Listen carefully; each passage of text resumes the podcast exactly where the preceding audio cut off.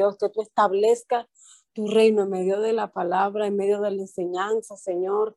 Padre, que seamos bendecidas, mi Dios, que podamos, mi Dios, a través de este tema, Rey de Gloria, ser realmente bendecida y todo lo que esté en el terreno del corazón sea expuesto, mi Dios, que haya sanidad en el nombre de Jesús, de tu palabra, Señor, que tú traes sanidad y medicina a todos nuestros corazones en el nombre de Jesús. Que la tristeza sea expuesta, Rey de Gloria, en el nombre de Jesús. Padre, creemos, mi Dios, que tú la usas, Señor, como saetas en mano del valiente y que esta palabra, esta enseñanza, Señor, caiga en el buen terreno de los corazones para la gloria de tu nombre. En el nombre de Jesús. Gracias, Señor. Pasa carbones encendido por sus labios y ella puede establecer tu reino a través de la palabra para la gloria de tu nombre. En el nombre de Jesús. Amén, amén y amén. Seamos grandemente bendecidas. Buenos días, buenos días, hermana. Eh, buenos días, eh, la hermana Carmen Sosa, psicóloga, psicóloga terapeuta familiar y de y especialista en duelo. Ella estará con nosotros impartiendo el día de hoy todos sus conocimientos. Vamos a ser bien bendecidos. Muchas, muchas gracias. Bienvenida, eh, psicóloga. Eh, y el micrófono es todo suyo. Bendiciones.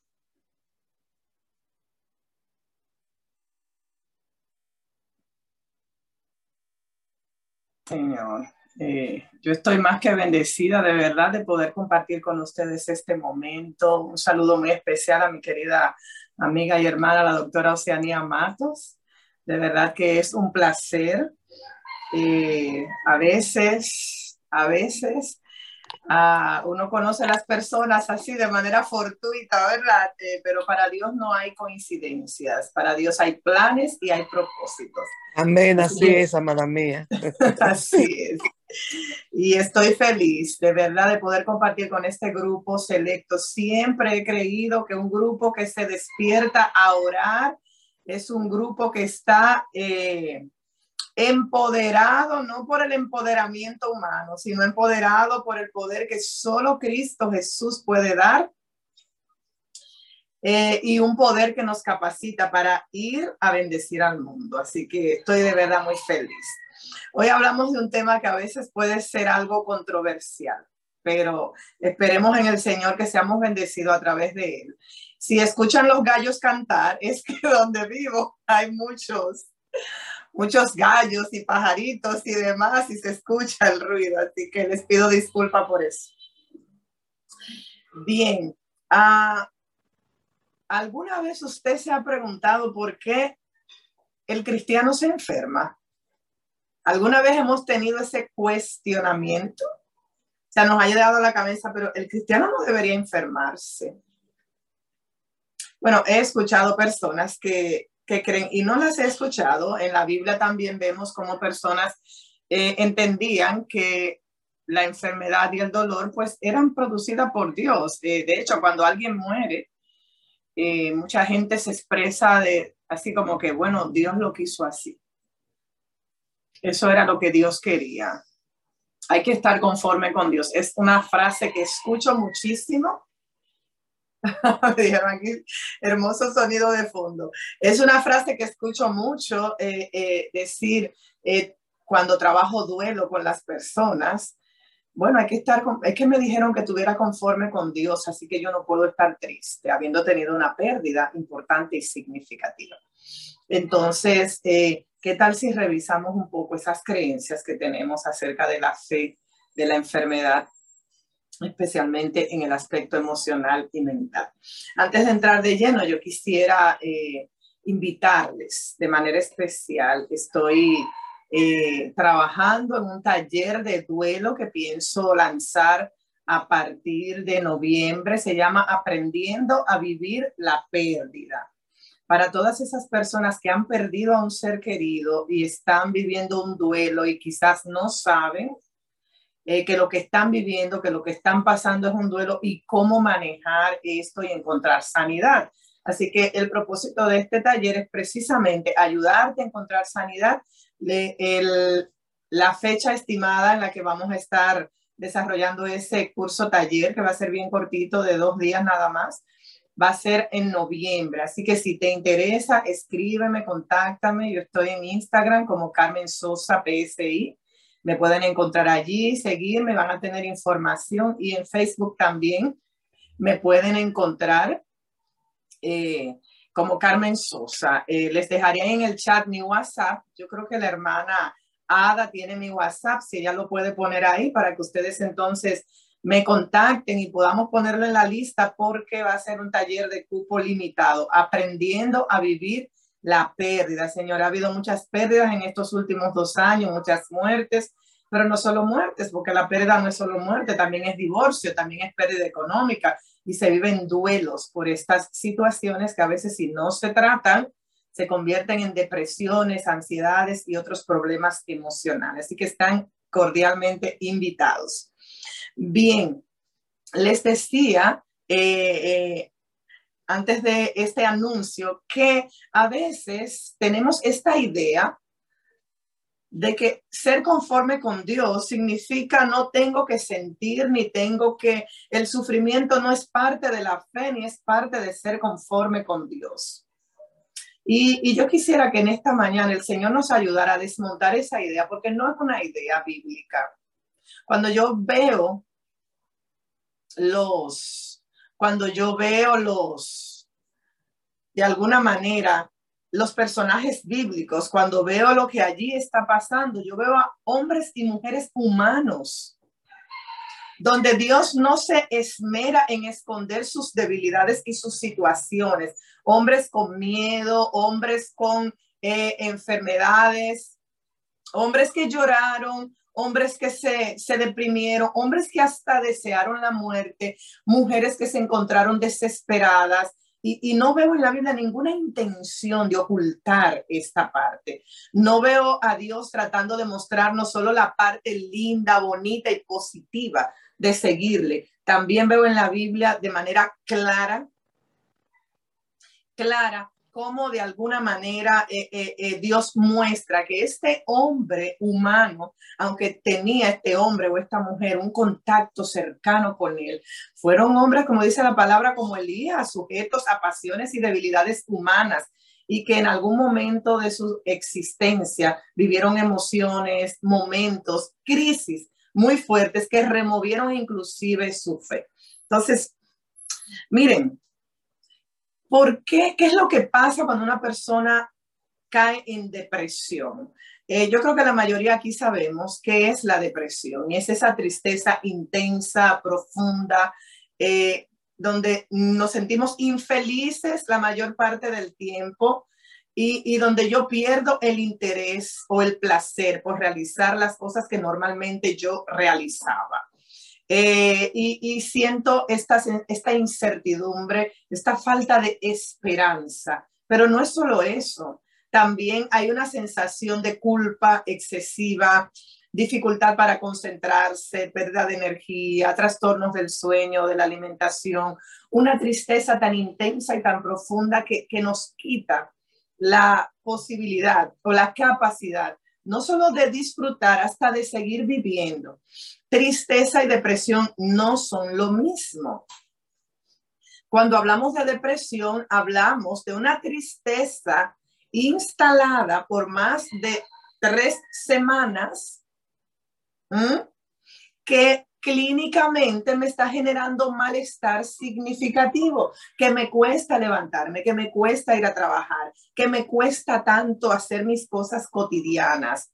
Estamos hablando de una, es como una visión tipo túnel que no me permite ver alternativas ni soluciones al problema y que me quita las ganas, no solo de vivir, porque vivir no es solo estar vivo o muerto, vivir también es participar de lo que es vida de reunirme con mi familia, de salir, de, ir a la iglesia, de alabar, de, trabajar, de, expresarme. O sea, la depresión Es un trastorno emocional, está dentro de los trastornos del estado de ánimo y es un trastorno mental. Y tú dices mental, porque tenemos un estigma con los trastornos mentales.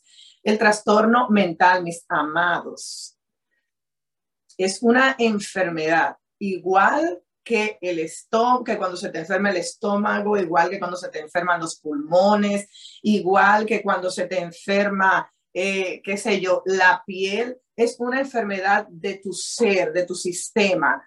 Eh, ¿Y por qué digo de tu ser y de tu sistema? Bueno, porque los seres humanos somos seres integrales.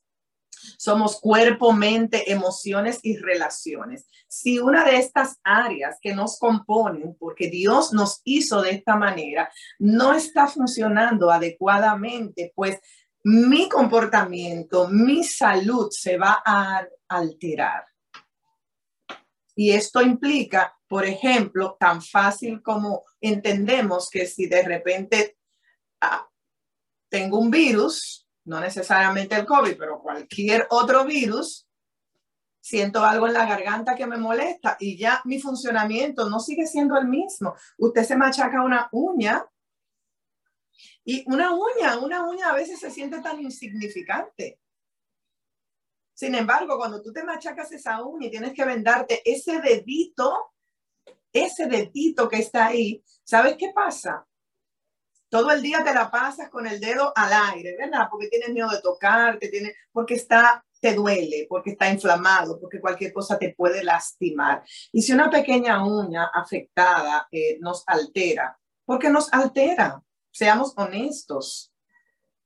Nos altera. Usted si, si está en la casa tiene que hacer cosas, tiene que andar con el dedo. Si está en el trabajo, tiene que andar con el dedo hacia arriba. Y a veces usted a lo mejor ha escuchado la frase de que al dedo malo todo se le pega, ¿verdad? Es precisamente por eso, porque tenemos tanto cuidado y miedo de que se nos afecte esta parte, que tenemos herida, que terminamos, ¿verdad? Por torpeza, pues chocándonos precisamente ahí. ¿Por qué les digo esto? Bueno, porque si hay algo en mi cuerpo que no está funcionando bien, me va, a alterar mi funcionamiento normal. Si hay algo en mi mente que no está funcionando adecuadamente, también va a alterar mi, mi diario vivir, algo en mis emociones y también en mis relaciones. Como terapeuta familiar y de pareja, puedo ver en consulta a muchísima gente, señores, que, que por cosas eh, eh, en la pareja, por ejemplo, cosas tan, tan, tan simple como esta discusión que no pudimos resolver, pues dormimos distanciados, ya no nos acercamos, esto me produce una tristeza porque no sabemos cómo manejar el, el conflicto y por esta tristeza pues empiezo a estresarme y si no sé manejarlo, puedo terminar en una depresión. Y tú dices, pero eso es muy poco. Bueno, estoy poniendo un ejemplo, pero es así. Eh, después de la pandemia, yo empecé ya tenía mi consulta hace 10 años que estoy como, como psicóloga terapeuta, pero hace dos años y medio más o menos, o tres años, antes de la pandemia ya había empezado a hacer mi consulta online. Así que yo hago consulta para diferentes personas en diferentes partes del mundo, eh, eh, porque como es vía online, a través de Zoom, de Meet, de Gmail, bueno, de cualquier plataforma de videollamada, recibo mucha gente, señores, es increíble la cantidad de personas. La cantidad de personas que en medio de esta pandemia, con esta crisis de salud mundial que hemos estado viviendo, con esta crisis económica a raíz de la crisis de salud, que, que vienen y que me contactan en consulta porque lo que están viviendo los ha abrumado de tal manera que han caído en, un, en ataques de pánico, en una ansiedad que no les permite seguir adelante y en una depresión que ellos no le encuentran explicación. Y muchos de ellos, porque como cristiana tengo una gran población cristiana en mi consulta, muchos de ellos son cristianos y son creyentes. Y encima de la de lo que les está afectando esta depresión, esta tristeza profunda, esta sensación de impotencia frente a lo que están viviendo. Encima de todo eso está la culpabilidad de por qué me siento así si tengo fe, por qué me siento así si soy cristiano, por qué me siento así si la palabra de Dios dice que el Señor me va a ayudar en todo, si Él va a estar conmigo en todo, si el Señor ha dicho que Él me sustentará. Bueno, yo pienso que nos sentimos así a pesar de la fe, a pesar de, de lo mucho que creemos en Dios primero porque somos humanos. Y usted como ser humano vive en un mundo de pecado, en un mundo de pecado donde la enfermedad, el dolor, el sufrimiento, la muerte, la angustia, la separación, le van a tocar, porque usted no es un extraterrestre. Usted es un ser humano que siente que, que padece no somos del mundo, pero estamos en el mundo. Y, al igual que todos los mortales, el pecado nos afecta. Y cuando digo el pecado, en este caso me estoy refiriendo a los resultados de... La enfermedad es un resultado directo del pecado. El dolor, pero no de tu pecado necesariamente, sino del pecado que, que, que hay en este mundo que trae dolor, que trae sufrimiento, que trae eh, eh, eh, angustia y desesperación. el mismo resultado que trae la guerra, la muerte, el dolor, en fin. Entonces, la depresión es una enfermedad de las emociones y de la mente. Y es una enfermedad que requiere atención. ¿Por qué requiere atención? Porque una depresión no tratada una depresión no acompañada de la manera correcta es una depresión que se puede complicar. De hecho, hay depresiones que están mezcladas con ansiedad. ¿Ven? Hay depresiones que pueden terminar en trastornos psicóticos. He visto personas con trastornos depresivos que terminan en episodios psicóticos y se desconectan, pierden la razón de, quién soy, dónde estoy, de estar en su juicio cabal. Entonces, esto no es un juego.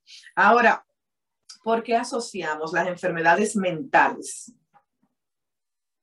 a la falta de fe? ¿Qué es lo que nos lleva a, a en pleno siglo XXI, seguir creyendo, donde ya tenemos tanta información acerca de las enfermedades mentales, asociarla con falta de fe. Bueno, yo pienso como cristiana eh, eh, que a veces no sabemos diferenciar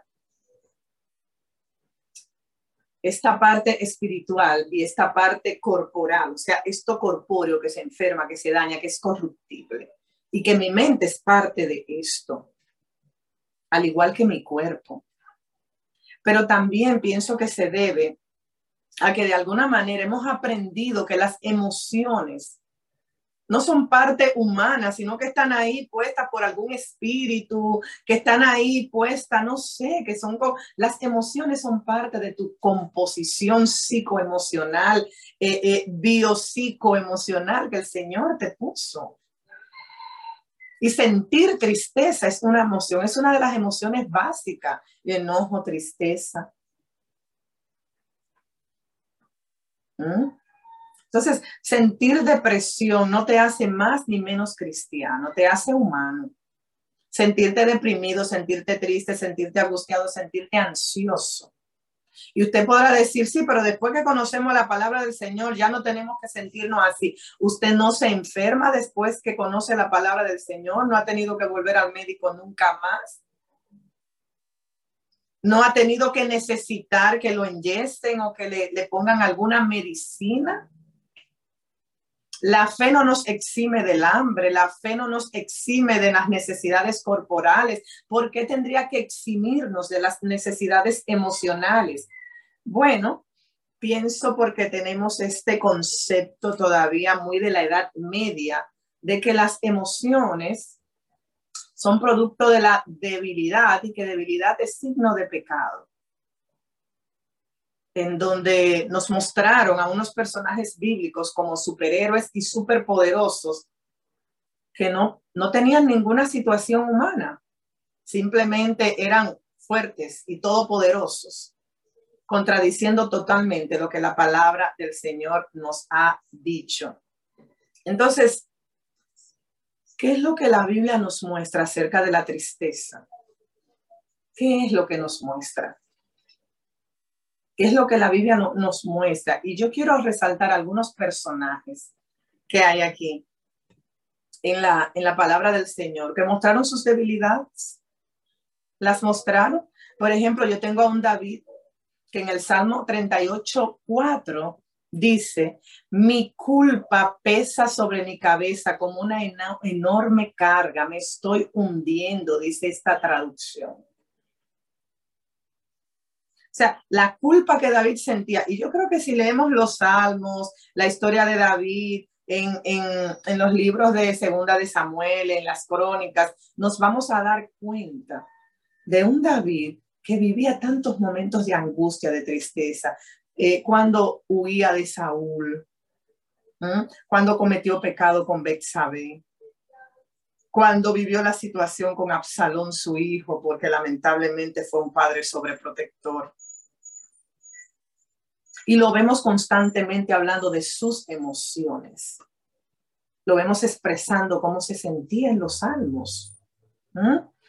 Eh, eh, en el Salmo 42, él dice, Pese al dolor y la tristeza, me sentía siempre y buscaba refugio en Dios a pesar de eso. Y decía, porque estoy desanimado, porque está tan triste mi corazón, pondré mi esperanza en Dios, nuevamente lo alabaré. Sí, mi Salvador y mi Dios. Y yo digo, gloria al Señor. Gloria al Señor, aleluya, porque David está reconociendo, mira, porque estoy desanimado y porque estoy tan triste en mi corazón, yo voy a alabar al Señor. Pero él estaba reconociendo, y si hay algo que necesitamos para sanar nuestras emociones, es reconocer que las estamos viviendo, evadirlas, ignorarlas, disfrazarlas, a hacer creer que no están, mostrar una máscara en nuestra cara de que siempre estamos bien, no nos permite sanar y a veces el gran problema de, las personas que están deprimidas es que no aceptan que tienen una situación, que no pueden manejarla y que necesitan ayuda. No aceptan que tienen una situación emocional que los está desbordando y que aislarse, esconderse, meterse en una cueva, no los va a ayudar, al contrario, los hunde cada vez más y más y más en su situación. Pero ¿qué decir de Elías? ¿Qué decimos de Elías? Señores, Elías tuvo una experiencia fabulosa de poder. Fue una experiencia explosiva, de esos momentos en que Dios te agarra y hace una gran obra contigo. Miren que ir, subir al monte Carmelo. O sea, eh, eh, eh, la obra de Elías en ese momento, eso fue súper, súper exitosa. Elías va al Monte Carmelo y Dios le demuestra que Él es Dios. Y termina con 800 profetas de Baal. Queda establecido que Jehová es Dios. Y, frente a todo ese despliegue del poder de Dios y el favor de Dios con Elías, Elías baja de ahí, escucha que Jezabel lo anda buscando para matarlo y el miedo y el terror y la decepción, porque Señor, si tú mataste a esos profetas, ¿cómo que tú dejas que esta mujer venga y me amenace? ¿Cómo es que tú permites que esta mujer venga y, y me ande buscando para matarme? Así que él no pudo soportar de pasar de un momento de gloria y de éxito tan grande a un momento de miedo y se deprimió, se hundió se deprimió tanto que salió corriendo. Y no solo salió corriendo y a esconderse. Señores, Elías le dijo al Señor, mira, yo me quiero morir. Literalmente, yo me quiero morir. ¿Mm? Elías se sentía desbordado. Y pasó días que el, ángel del Señor iba, le daba comida, dormía, iba, le daba comida metido en una cueva. O sea, no, no fue un momento de tristeza lo de Elías, porque un momento de tristeza es que me pasó algo y es normal que me ponga triste. Viví una experiencia difícil en mi vida, es normal que tenga tristeza, pero caer en una depresión es quedarte en esa tristeza. Quedarte en esta tristeza al punto de que, no puedes levantarte. Y Elías no podía, el ángel fue una y otra vez eh, eh, eh, para reanimarlo hasta que por fin Elías, pudo salir de esta situación. ¿Y qué decir de Job? ¿Usted ha leído las palabras de Job? En esta experiencia tan amarga, tan difícil de la vida de Job. Job deseó la muerte. Y tú dices, no, es que Job tenía razones para estar deprimido. Todos manejamos las crisis, las situaciones de manera distinta. Todos tenemos diferentes formas y estilos de afrontamiento. ¿Qué significa esto? Que lo que a uno los, los, los, los sumerge en una depresión, pues a otro no. Hay personas que con la muerte de una mascota viven un duelo tan intenso como si hubiesen perdido a, un, a una persona. Hay otros que se les muere a alguien y viven su duelo, pero salen de él de una manera estoica y tú dices, ¿qué ha pasado aquí? Pero hay otras personas que pierden un trabajo. ¿Cuántas noticias no tuvimos en medio de esta pandemia de personas que se suicidaron porque adquirieron el virus y no querían enfermar? Yo recuerdo que vi esta noticia de un, de un, un, caballero que él, él se contagió de COVID y porque él no quería que su familia se enfermara, él se suicidó.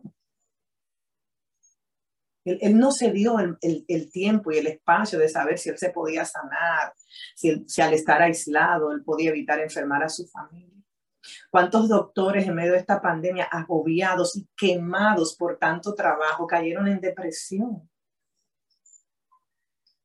¿Cuántas amas de casa, al verse en casa con tanto estrés, con tanto miedo de que se contagiara su familia, el esposo en casa, peleas, situaciones difíciles, terminaron en una depresión. Entonces, a veces hay momentos en que lo que estamos viviendo nos desborda, nos sobrepasa. Y a Job le pasó esto. Perder a todos sus hijos, una esposa que le dice maldice a Dios y muerte. ¿Mm? Unos amigos que lo juzgan por sentirse triste y por estar viviendo una crisis. Y ojo con esto, todavía tenemos hermanos en las iglesias diciéndole a otro, revísese porque usted con tanta prueba algo está usted haciendo. ¡Qué ignorancia! Todavía tenemos personas insensibles, capaces de, de, ir a poner el dedo en la llaga sobre alguien que está sufriendo. Solo porque su concepción del sufrimiento y de la fe están totalmente divorciados de lo que la palabra del Señor nos dice. Totalmente. Señores, Job, en Job 3, del 3 al 4, dijo que sea borrado el día en que nací. Que sea borrado el día en que nací. Y la noche en que fui concebido. Que ese día se convierte en oscuridad. Es increíble que este hombre estaba tan agobiado, tan triste, tan cargado, tan decepcionado de la vida, que él maldijo el día en que había nacido. ¿Y usted ha escuchado a algún cristiano hacer eso? Miren, el, en días pasados tuve que tratar a una pareja cristiana que perdió a su bebé, tuvo una pérdida gestacional. Tuvo una pérdida del embarazo y era su segunda pérdida, no han podido concebir. Y el dolor que esta gente está manejando, tan intenso, tan grande, los hizo venir a mi consulta para trabajar ese duelo que están viviendo. Y parte de, de, su, de su queja en medio de este dolor es que la gente que los ama, cristianos también, lo único que le han dicho es, tienes que ser conforme. Eh, cuando un niño no ha nacido no se llora tanto no llores tanto, que a lo mejor Dios sabe, Dios te tiene que, Dios, Dios te va a dar otro. Y el dolor que esto le ha producido a estas personas ha sido tan grande y tan intenso. Porque cómo minimizar la pérdida de un hijo, no importa si tienes un mes de embarazo, dos meses, tres meses, si nació, si tiene 20 años, es tu hijo. ¿Ves? ¿Cómo minimizar esta pérdida? Y es verdad, a veces decimos las palabras inadecuadas porque queremos ayudar y no sabemos qué decir.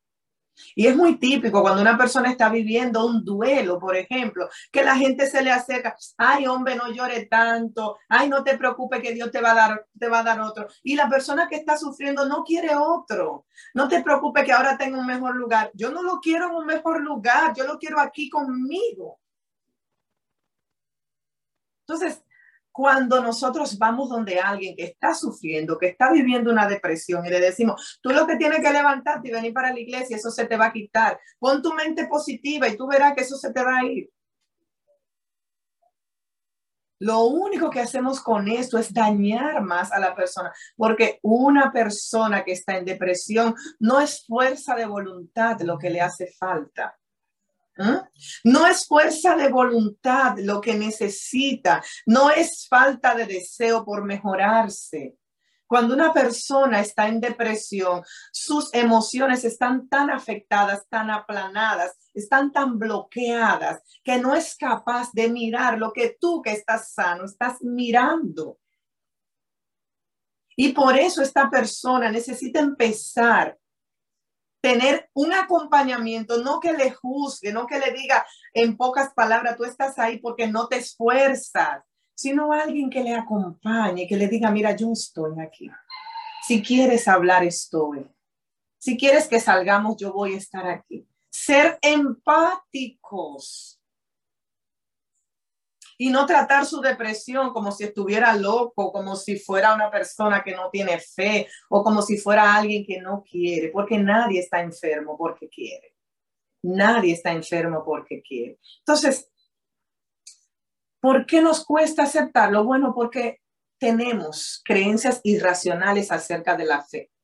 ¿Cuáles son esas creencias? Bueno, creemos que la fe nos libera de todo lo malo y no, tener fe me va a liberar de todo lo malo. Tener fe va a hacer que yo no padezca ni sufra. Eso no es real, eso no es verdad y no es bíblico. La gente de fe también sufre, la gente de fe también muere, la gente de fe también se enferma. Y la Biblia nos lo muestra. ¿Mm?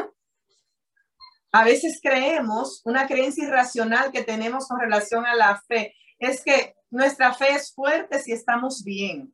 Pero si estamos mal, tenemos una fe débil. Y hermanos, esto es una gran ignorancia sobre el plan de Dios en nuestras vidas. No siempre el plan de Dios es librarnos. No siempre esas creencias irracionales dañan nuestra fe, pero dañan la fe de otros también daña nuestra capacidad de ver a Dios como un Dios que, tiene un plan para nosotros, aún en medio del dolor y del sufrimiento. Y que aunque no siempre me libra, ha prometido estar conmigo todos los días hasta el fin del mundo. ¿Qué otra creencia irracional tenemos de la fe? Bueno, que solo la gente que no tiene fe les va mal. Error, no es así. A Job le fue mal y era un hombre justo. ¿Mm? Pedro murió decapitado y era un seguidor de Jesús. A Juan lo metieron en una olla de, dice la tradición, de agua hirviente y fue a parar a la isla de Patmos. Por su fe. Jesús tuvo que pasar el Getsemaní. Y a mí me encanta, ¿sabe por qué? Porque allí Jesús en medio de esa tristeza intensa, que no era depresión, pero estaba triste hasta la muerte, él mismo lo decía. Y él le dijo al Señor, Señor, si es posible, pasa de mí esta copa. Por favor, pásala. La parte humana de Jesús no quería ese sufrimiento, tenía miedo, sentía dolor. Pero él aceptó la voluntad de Dios. Entonces no es falta de fe lo que tú estás viviendo. Lo que te pone triste, lo que te mete en ese dolor, no es falta de fe. Es que eres un ser humano. Y yo te pregunto, cuando tú estás enfermo, ¿dónde vas? Cuando te duele una muela, ¿dónde tú vas? Cuando tu estómago se enferma, ¿dónde vas? Pues al médico, vas al gastro, vas al dentista. Cuando tu mente se enferma, se desborda, ¿dónde tienes que ir? Y saben, en esto pienso en Jesús sanando a las personas con diferentes métodos. O sea, yo veo a Jesús sanando a personas poniéndole lodo en sus ojos. Veo a Jesús tocando a otros. Veo a Jesús diciéndole a otros que se laven. Y veo a Jesús hablándole a otros. ¿Por qué tenía Jesús que utilizar estos métodos y con su palabra bastaba? Bueno, yo pienso que Jesús tenía lecciones para enseñarnos a través de eso. Dios utiliza el método que Él entiende para sanarte. Y ese método puede ser la oración, pero ese método también puede ser el psicólogo, puede ser el psiquiatra, puede ser el consejero, puede ser el pastor. No cuestione los instrumentos de Dios para traerte sanidad y acéptalos como parte del plan de Dios para restaurar tu salud mental, emocional y física. Saben, quiero terminar diciéndoles lo siguiente, la fe no nos exime del dolor. La fe no nos exime de sufrir. La depresión no es falta de fe. No sé con cuánta insistencia lo voy a decir para que esto quede claro. Es simple y llanamente una enfermedad de las emociones, de la mente, que a veces nos llega porque vivimos en un mundo lleno de dolor, lleno de pecado y nuestras mentes, nuestras emociones, pues no saben cómo enfrentar tanto sufrimiento, tanto dolor y desequilibrio en nuestras vidas. Tener fe es una realidad igual que el aguijón en la carne de Pablo, que le oró al Señor tantas veces, tantas veces. Y yo me pregunto, ¿por qué no le quitó el Señor ese aguijón a Pablo? En 2 Corintios 12, miren, Pablo dice, sí, tengo un aguijón. Tengo un aguijón. ¿Por qué no lo sanó? Y saben, a mí me encanta lo que el Señor le dice al apóstol Pablo cuando él ora, Señor, quítame esto, libérame de esto, sáname de esto. Y saben, estas palabras que le dijo el Señor son tuyas y son mías en esta mañana son tuyas y mías en esta mañana. Bástate mi gracia, porque mi poder se perfecciona en tu debilidad. Bástate mi gracia. Quizás no sea con el método que tú quieras, que Dios quiere sanarte, con el que te imaginas, con el que tenías planeado, pero en tu debilidad su poder se hace más grande su poder se hace más reluciente, su gloria reluce más en ti. Bástate mi gracia, dice el Señor. Y Pablo dice, mira, yo me voy a gloriar más bien en mis debilidades para que repose sobre mí el poder de Cristo. Yo digo, gloria al Señor. Si en medio de esta situación que estás viviendo tienes que recurrir al psicólogo, y tú crees que esto es una debilidad, el poder de Dios se va a gloriar en ti a través de eso. No tengas miedo. No tengas miedo. Porque Dios puede utilizar aún a las piedras para hablarte y para sanarte. Que el Señor te bendiga en esta hora. Que la gracia del Señor te baste. Pero sobre todas las cosas, que tu salud mental que tu salud emocional no sea algo a lo que no le prestes atención, sino que sea algo porque Dios obra en ti a través de tu mente y una mente sana, una mente equilibrada, es una mente capaz de adorar mejor al Señor, de obedecerle mejor y de servirle mejor. Así que el Señor te bendiga grandemente. Yo quiero tener una oración contigo en esta hora. Y quiero orar por aquellas personas que están viviendo momentos de depresión, de tristeza, de dolor, ya sea porque han perdido a alguien, porque están viviendo una crisis, un momento difícil en tu vida. Y yo quiero orar en el nombre de Jesús para que el Señor lleve sanidad a tu vida.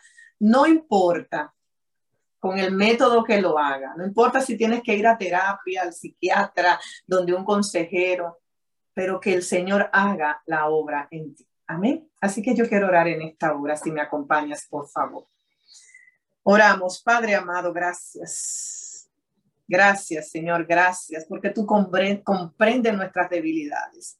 Porque tú eres un Dios cercano, porque tú eres, tú estás cerca de nuestras debilidades. Y nos has dicho, mira, bástate mi gracia y yo quiero que mi poder se perfeccione en tus debilidades. Oh Señor, en esta hora que tu fortaleza y tu gloria Señor, nos vivifiquen, nos traigan sanidad, nos traigan transformación y restauración. Abre nuestras mentes a tu verdad. Abre nuestras mentes al método que tú quieres usar y ayúdanos a no cuestionarlo. Padre, en esta hora quiero orar de manera especial por personas que hay en este grupo que a lo mejor están viviendo un duelo, y están deprimidos por una pérdida, muy tristes, profundamente tristes, que están viviendo una separación o que están sumergidos en una depresión por lo que sea, Señor, y no saben cómo salir. Oh Padre amado, quiero suplicarte que traigas liberación a su vida y que el método que tú escojas para liberarlo sea aceptado por ellos, entendiendo, Señor Jesús, que tú eres en tu infinita sabiduría omnisapiente, Señor omnipotente, y que tú como quieres, tú lo haces. Y que lo que tú quieres hacer, tú lo haces a través del método que tú quieras emplear. Señor, en ti confiamos y sabemos que si tú quieres sanarnos ahora y ya, tú lo haces.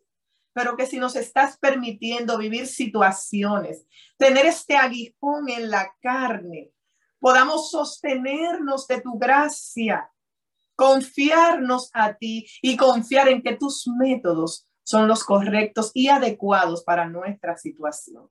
Bendice este grupo. Que este grupo, Señor, pueda ver tu gloria manifestarse en cada una. Bendice nuestras vidas y que podamos testificar de que tu gloria ha hecho un trabajo especial en nuestras vidas. En el nombre de Jesús te oramos, Señor. Amén, Padre. Amén, Señor Jesús. Dios les bendiga grandemente. Amén. Muchas gracias, muchas gracias por tan hermosa partición, realmente muy edificadora para todas nosotras, porque muchas veces pasamos por situaciones. Em, Amada, quería preguntarle si, si tiene un momentito para alguna pregunta. Sí, sí, le puedo dar unos minutitos. Gracias, amén, gracias. Un segundito. Em, hay una, una pregunta que tenemos acá. Un segundito. Eh, ¿Qué podemos hacer cuando, cómo podemos eh, darle palabra de aliento a quien ha tenido una pérdida? Porque incluso quienes dicen ser cristianos conforme a Dios dicen que, ¿por qué te lo llevaste? Cosas por el, de esta manera. ¿Cómo uno puede darle aliento a una persona que ha perdido un ser querido eh, de una manera, de una manera que, sea conforme a la palabra y, pueda ayudar en su dolor. Muy bien, muy buena pregunta. Lo primero es entender que cuando una persona está viviendo un duelo, sus emociones están tan intensas y la persona está tan bloqueada que es parte del proceso de duelo cuestionar su fe, cuestionar sus creencias, sentir que Dios lo ha abandonado, igual como hizo Job. O sea, eso es parte de la reacción de dolor que en algún momento cuando esta reacción vaya bajando y la persona vaya aceptando la pérdida, esto va a cambiar. Así que no se preocupe por querer, por no tenga miedo de creer, bueno, está abandonando la fe, tranquilo, o sea, deje esa angustia y ansiedad. Eh, eh, de, que va a abandonar la fe porque está expresando palabras de dolor contra Dios, contra la palabra, eh, tranquilo. cosas que puedes decirle, qué sé yo, Estoy aquí para acompañarte, lamento lo que te ha pasado, me imagino que es grande. Eh, quisieras hablar de la situación, es más escuchar que hablar. Es más escuchar que hablar, porque a veces eh, tenemos que entender que no se trata de mí, no se trata de contarle cómo me fue a mí cuando yo perdí, no es eso. Eh, no se trata de, bueno, yo no te llamé porque yo creo que tú no querías hablar, no, llame, vaya, entienda. Eh, recuerden que esto no es de que no crea de que no, pero lo bueno de eso fue que no murió de tal situación. Son cosas que no debemos decir. Aquí lo importante es decirle palabras eh, de aliento. Mira, yo sé cuánto tú querías a tu esposo o a tu esposa. Eh, ojalá pudiera decirte algo que te ayudara. Le puede decir eso. no me puedo imaginar lo que estás sintiendo. no, no, no, no, no me imagino lo que vives y, y dígale fortaleza en el Señor. O sea, no tiene que decir mucho, escuche más. ¿Por qué nos cuesta escuchar a veces? Porque queremos resolverle el dolor rápido, que se calme. Y recuerde que no hay forma de calmar a alguien que está viviendo un duelo. No hay palabras que usted le diga que lo vayan a aliviar. Usted solo tiene que estar ahí para acompañar. Amén. Amén. Eh, tengo a la hermana Irma Irma, que tiene una pregunta. Irma, por favor. Sí, buenos días. Pensé que había bajado la mano. Ah, me la acaba de contestar perfectamente, porque personalmente yo raras veces le, le, le, contesto a alguien, le doy lo que llamamos en Puerto Rico el pésame cuando muere alguien, porque no sé, a temprana edad aprendí que yo no estoy sintiendo lo que esa persona siente. Entonces, ¿qué le voy a decir? Pues en las pocas ocasiones que lo he hecho, pues he ido a la palabra y he buscado. Pero no lo hacía porque no quería caer en lo, exactamente lo que usted acaba de mencionar. O sea, de alguna palabra equivocada que en lugar de aliviarla, la empeorara. De todas maneras, me la acaba de contestar. Muchísimas gracias por su tiempo y por educarnos. Buen día. ¿Tiene tiempo para otra, para otra pregunta, Amada? Tengo sí, sí, tranquila, tranquila. Le puedo dar unos, unos 10 minutos más, así que... Muchas gracias, porque tenemos preguntas, sí. Eh, tenemos la hermana Yaciris Peña, por favor. Adelante con su pregunta. Gracias, buenos días. Bueno, más que una pregunta, yo quiero saber cómo yo puedo ayudar a mi concuñada, que ella perdió su bebé, pero no solamente fue que ella lo perdió, sino que bueno, ella fue al doctor con un dolor y le pusieron un calmante y eso hizo que ella perdiera el bebé y no se lo sacaron de una vez. Ella duró 12 días con el bebé muerto ahí hasta que ella lo expulsara. Entonces, ella ha caído en una depresión tan grande porque después de eso, a los 18 días le dieron de alta y tres o cuatro días después tuvo que volver y durar casi un mes porque cogió una infección muy grande en el cuerpo. Entonces a lo que voy es que la gente dice, ah, no, pero no te preocupes porque tú estás muy joven, tú vas a tener otro hijo, ese bebé está muy chiquito, tú exageras. Entonces ella dice que con la única persona que ella puede hablar como más abiertamente es conmigo porque ella dice que yo la comprendo. Pero de cierta manera yo veo que eso también me está afectando a mí porque yo como que me he visto muy afectada viendo el sufrimiento de ella y viendo la empatía que la gente tiene de que no solamente fue que ella perdió el bebé y se lo sacaron, fue que ella duró tanto tiempo con ese bebé ahí muerto y después tuvo que volver a causa de una infección en su cuerpo. Entonces, yo, yo le pido tanto a Dios que no, que la ayude a ella y a mí que ponga la palabra necesaria. Entonces yo le dije a ella, tiene que ir a un psicólogo y si es cristiano, mucho mejor, tú sabes, porque también le puede hablar de la palabra. Pero el otro día, cuando ella fue, ella dijo que, que por, por alguna razón ella tuvo como una crisis y ella fue y no quiso entrar donde la psicóloga y ella está demasiado deprimida. Ella tiene un hijo de ocho años y yo le digo a ella que ella tiene que tratar como de ir saliendo poco a poco adelante porque también el niño la necesita pero es que ella se ha sumido como en esa depresión tan grande y es una pena como que ella siente, que ella dice que por más que ella quiera, ella no puede salir de ahí. Entonces, me da pena porque gente alrededor de ella lo que dicen es que ella está exagerando porque ese bebé estaba muy chiquito y ella iba a tener cinco meses de embarazo. Bien, eh, gracias por, por mira, ah, lo, lo, más que puedes hacer para ayudarle es referirla a donde un psicólogo que busque ayuda Ella necesita un psicólogo con, con que, que, trabaje duelo, que le ayude a ella a manejar esas emociones tan intensas. Es bien normal que ella esté viviendo esta situación. Si, si no hace mucho de la pérdida, igual es bastante eh, normal. A veces nos desesperamos porque creemos que una persona debería superar el duelo en tal tiempo. Los duelos son individuales, son personales, cada quien los procesa de acuerdo a sus herramientas emocionales y a su tiempo. No hay un tiempo como que aquel, yo duré tres meses, aquel duró seis, sí. Hay un tiempo estipulado entre seis meses y un año en el que una persona es un tiempo prudente para su ir aceptando una pérdida e ir ya pudiendo eh, vivir su vida normalizada, pero hay personas que se estancan porque el duelo ha sido mal manejado. La recomendación es recomiéndale, sugiérelo, eh, refiérela a buscar ayuda terapéutica porque tú no tienes las herramientas para ayudarle. Por más que quieras, no puedes y te está afectando. Ahora, ¿qué sí puedes hacer? Cuando los vecinos te encuentres con ellos, los familiares, pídeles que por favor, lo que ellos están diciéndole no está ayudando. Ella no está ahí porque quiere. Ella no puede poner más esfuerzo porque ella tiene un bloqueo emocional. Decirle que se esfuerce no sirve de nada. Lo único que sirve decirle, escucharle, tratar de estar con ella acompañándole y referirla a buscar ayuda. Exacto. Muchas gracias. Ahora, ahora tengo otra pregunta más. Eh, dice el doctora, eh, ¿solamente se vive un duelo cuando se nos muere alguien? No, se vive un duelo cuando tenemos una pérdida significativa.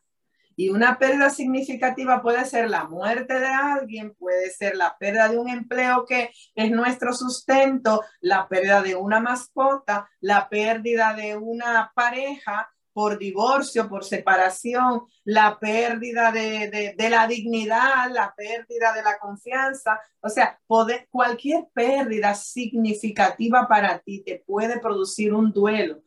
¿Qué es un duelo? Esas reacciones emocionales de dolor, de tristeza, de confusión eh, que produce una pérdida. Así que no es solo por muerte de un ser querido, aunque dependiendo de lo que has perdido y del apego que tienes con eso, la intensidad del duelo va a ser mayor.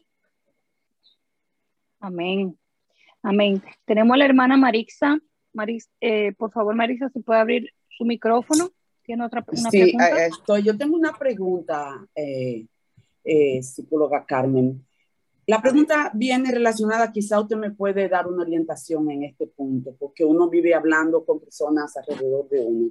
Y es, en el caso de fuertes depresiones, en el caso de fuertes ansiedades, que la gente a veces incluso van a, a terapeuta, van a psiquiatra y les recomiendan cierta medicación. Y muchos cristianos, es muy común oír decir, incluso lo, como van como testimonio, yo tenía una depresión, dejé la pastilla y, o sea, como anticipado, ¿qué usted me dice con respecto a la medicación en casos de fuertes depresiones y de ansiedades.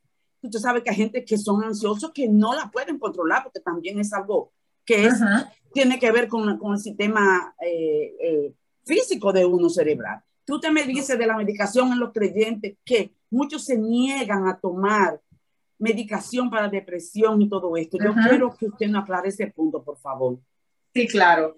Mira, eh, voy a partir del hecho de por qué se da la medicación en casos de ansiedad, de depresión o cualquier trastorno mental o psiquiátrico o emocional. Se da porque en nuestro cerebro hay unos a unas sustancias que se llaman neurotransmisores. Estos neurotransmisores, como la dopamina, la serotonina y otros más, producen alteración en nuestro estado de ánimo, tanto si están muy altos como si están demasiado bajos. En su estado normal, por ejemplo, yo estoy feliz, hay cosas que yo hago que me generan dopamina, que es la, el neurotransmisor de la felicidad. Caminar, encontrarme con mi familia, reunirme con los hermanos, eso me produce dopamina, me genera bienestar. Cuando ese neurotransmisor está demasiado alto, se, se, producen los episodios maníacos o psicóticos. Cuando están demasiado bajos, se producen los estados de ánimo aplanados o depresivos. ¿Qué es lo que hace la medicación que da el psiquiatra? Estabilizar esos neurotransmisores. Esa es la intención, estabilizar lo que me tiene muy alto y estabilizar lo que me tiene muy bajo. Entonces, para que esa estabilización llegue, yo debo utilizar el medicamento por un periodo. ¿Por qué? Porque el medicamento en, en la sangre se almacena y empieza a hacer efecto después de unos días de tomármelo. ¿Por qué si yo suspendo la medicación abruptamente? me afecta más? Bueno, porque hay un tiempo donde eh, el sistema deja la medicación y los síntomas se empeoran si yo simplemente lo dejo.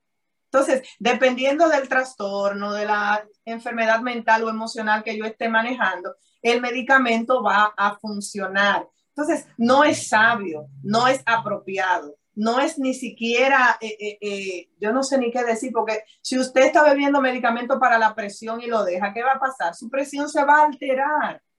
Y hay medicaciones que usted tiene que bebérsela de por vida.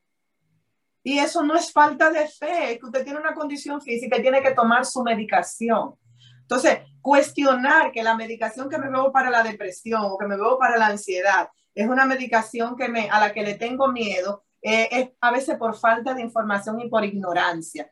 ¿Qué implica esto? Sí, ay, que me pone bobo, que me da sueño, que me mantiene aletargado, pero es el efecto secundario de esta medicación. Cuando su cuerpo se acostumbre, pues usted va a poder funcionar normal con la medicación. Es, si el psiquiatra la indica, es importante tomarla y no es sabio dejarla sin indicación de su médico, porque entonces las próximas dosis van a tener que ser mucho mayores y la reacción va a ser peor. Gracias. Amén. Eh, amén. Amén. Eh, hermana, tenemos a la, eh, tenemos otra, otra pregunta a la hermana Juana, por favor. Sí, buenos días, Dios le bendiga. Bendiciones. Yo tengo una pregunta y es cuando, por ejemplo, una persona tiene un duelo por una pérdida.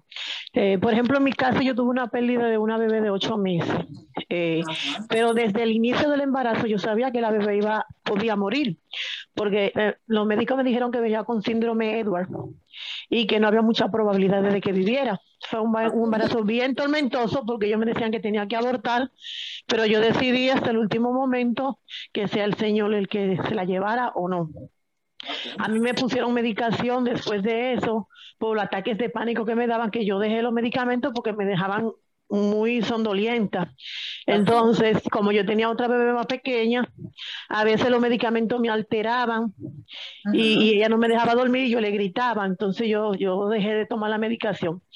Pero la pregunta en sí es, si un ejemplo, ese duelo, yo no lo sobrellevé, eh, como, o sea, mm, supuestamente entre comillas lo sané, Estoy poniendo ese ejemplo, pero puede ser otra cosa de cualquier otra persona que no se haya superado. Con el tiempo, otra situación puede desencadenar eh, eh, ese que ese duelo se complique la situación porque pasó otro episodio diferente que, que a la vez tiene una cadena que no, que no ha sanado y que se conecta con eso mismo. Así es, exactamente así. Los duelos no sanados se llaman duelos retardados. Retardado porque en el momento no los vivimos, no los sanamos, no nos dimos el tiempo para, para afrontarlos. Eh, eh, no siempre hay que buscar ayuda cuando tenemos una pérdida. Hay personas que, sobre, que pasan sus pérdidas, se, toman, se dan sus procesos y simplemente lo superan. Pero hay otras personas que por algunas situaciones, por ejemplo, no viven bien el duelo, porque tengo que seguir viviendo, porque tengo que hacerme cargo de los hijos, porque tengo que hacerme cargo de lo que necesito.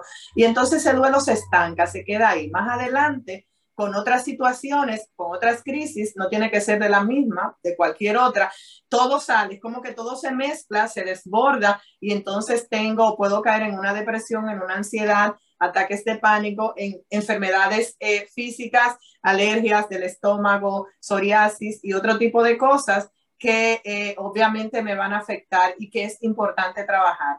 Miren, yo les recomiendo de verdad muchísimo que usted se inscriba en este taller de aprendiendo a vivir la pérdida. Va a ser con cupo limitado, inscríbase porque todos en algún momento hemos tenido pérdida y si usted no ha tenido pérdidas que le hayan afectado demasiado o que o ya usted la superó, al menos puede ayudar a, a otros que están viviendo una pérdida. ¿Por qué? Porque hay mucha gente que tiene muchos mitos y muchos tabúes acerca del duelo y de la pérdida, porque no tiene la información y porque no sabe cómo ayudar o cómo sanar. Entonces, siempre eh, es sabio aprender un poco más. Eh, los duelos se pueden complicar, se pueden volver patológicos, te pueden llevar a una depresión. Estar triste no es estar deprimido, estar triste por un duelo no es estar deprimido, pero si no lo trabajas bien puedes terminar en una depresión. Hermana, tenemos otra, otra, otra pregunta. Hermana, por favor, abra su micrófono. Mm. Bueno, parece que no está, eh, no va a ser la pregunta. Bueno, eh, doctor, le queremos dar muchas, le queremos dar gracias por este tiempo. Ha sido de mucha bendición para todas nosotras.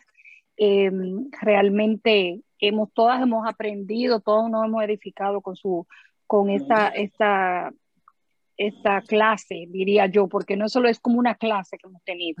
Muchas gracias. Eh, y queremos bendecirla con una oración. Amén, amén. Gracias. Amén. Eh, Amelia. Hermana Amelia.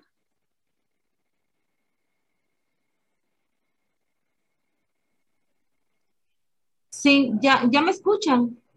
Sí, se te escucha. Ah, perdón. Ah, perdón, perdón. Hay una hermana que está preguntando, dice que no tiene Facebook. Les voy, yo creo que pusieron mi contacto de WhatsApp por ahí. Usted me escribe, yo lo inscribo en la Sí. lista y luego le envío información.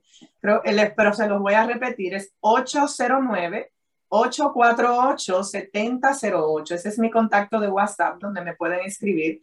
809-848-7008. Me escriben por ahí, lo agregamos al listado y ya ustedes saben. Ah, bueno, la hermana Ana lo puso Sí. por ahí. Gracias. Está para presencia del taller, ¿verdad? Así es. Amén. Amén. O si, Gracias o si quiere consulta también, o sea, para cualquiera de las dos. Muchas gracias. Hermana Amelia. Sí, amén. Padre, te damos gracias, papito lindo, por esta mañana, Señor. Bendecimos la vida de la doctora Carmen Sosa, Padre. Gracias, Señor, por esta tremenda enseñanza que hoy nos trajiste, papá. Gracias, Señor, por hablar a nuestros corazones, Padre. Yo en esta mañana, Señor, te pido que la cubra, Señor, desde la cabeza hasta las plantas de los pies, Señor, con tu preciosa sangre. Bendice, Señor, su vida, bendice ese, ese ministerio, Padre, que tú le has dado, Señor, bendícela. Padre Santo, porque como dice tu palabra, Padre, que el Espíritu de Jehová esté sobre esta mujer, Señor, sobre esta doctora Carmen Sosa, Señor, porque la, la has ungido, Señor, porque tú la has enviado, Señor, a esas personas, a esos lugares, Señor, a, a, a través de esta profesión que tú le diste, Señor, tú la has enviado, Señor, guárdala, que tu Espíritu Santo sea con ella, Padre, que sea el Espíritu poniendo las palabras correctas en su boca, Señor, porque tú la envías, Señor, a esos lugares donde están pasando por momentos de angustia, por momentos de ansiedad, Señor, con esas personas, Señor, que están viviendo esos momentos de ansiedad, de angustia, de depresión, Padre Santo. Úsala, Señor, Úsala a través de esta profesión, Señor, y llévala, Señor, a anunciar las buenas nuevas, Señor.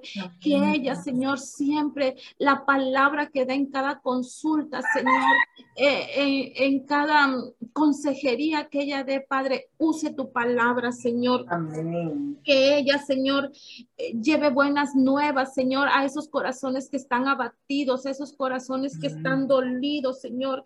Que ella, Señor, a través de esta profesión que tú le has dado, Señor, traiga, Señor, una esperanza a esos corazones que han perdido a un familiar, a un ser querido, que han pasado por el duelo que hayan pasado, Señor. Llámese ansiedad, llámese depresión, llámese divorcio, lo que sea, Padre, que ella, Señor, tú la unjas, Señor, desde la cabeza, Señor, como dice tu palabra, que la unjas, Señor, desde la cabeza con aceite fresco, Señor, para que ella lleve una palabra de consuelo, Señor, una palabra de aliento, Señor, porque tú la has escogido en esta profesión, Señor, para sanar, Señor, para vendar esos corazones abatidos, Señor. Haz bien a esta mujer, Señor, a esta doctora, Señor, a esta sierva tuya Aleluya, Señor. Que viva y guarde tu palabra. Susténtala en todo momento, Amén. Señor. No quites de su boca en ningún tiempo, Padre, la palabra de verdad, Señor. Vive, que, que ella, Señor, aconseje, Señor, de acuerdo a tu sabiduría, Señor. Llénala de Amén. gracia, Señor.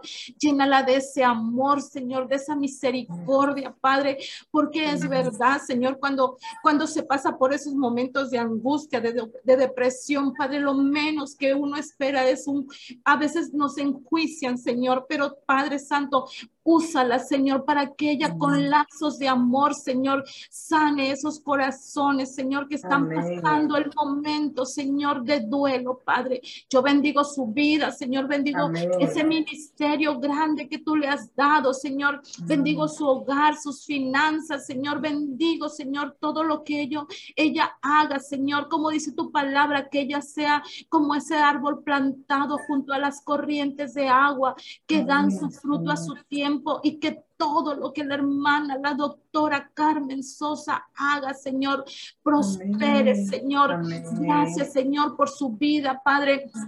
Gracias, Señor, te damos, Señor, en el nombre poderoso de Jesús. Amén. Amén y amén. Amén. Amén. Gloria a Dios.